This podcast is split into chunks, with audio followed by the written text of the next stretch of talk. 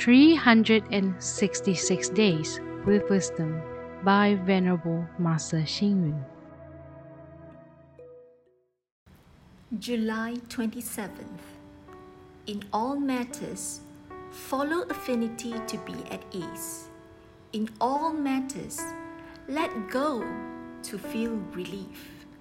Someone asked, How can we turn sadness to joy, suffering to pleasure? How do we change our mood? The answer is first, our strength is weak, and second, owing to ignorance, we do not understand the relationship between self and others. If you want to turn sadness to joy and suffering to pleasure, we must always consider the interest of others before our own. In all matters, we must be optimistic and never pessimistic. This will naturally change our mood for the better. Worries are like the sour and astringent taste of a fruit. As long as there is sunlight and water, the sour and astringent fruit will turn sweet and tasty. You may complain that mud is dirty, but if there is no mud, where can you grow the clean and pure lotus flower? Without the bumpy, muddy, tiny lanes, how can we develop the sturdy and bright as well as wide avenues? In the world, if there is no darkness, there will be no brightness.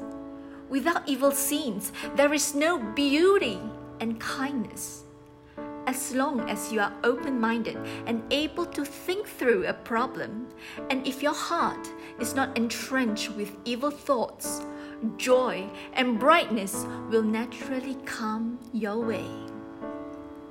A person with a fragile mind falls ill easily. Illness should be treated with medicine. If the illness is caused by greed, it should be treated with charity. If the sickness is caused by anger, it should be treated with joy. Our heart is like a working artist who can draw many different kinds of things.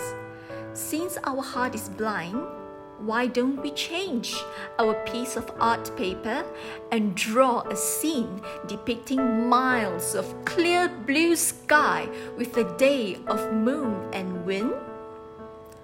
Read, reflect, and act. In all matters, we must try to focus more on the good side than the bad side. This will naturally change our mood for the better.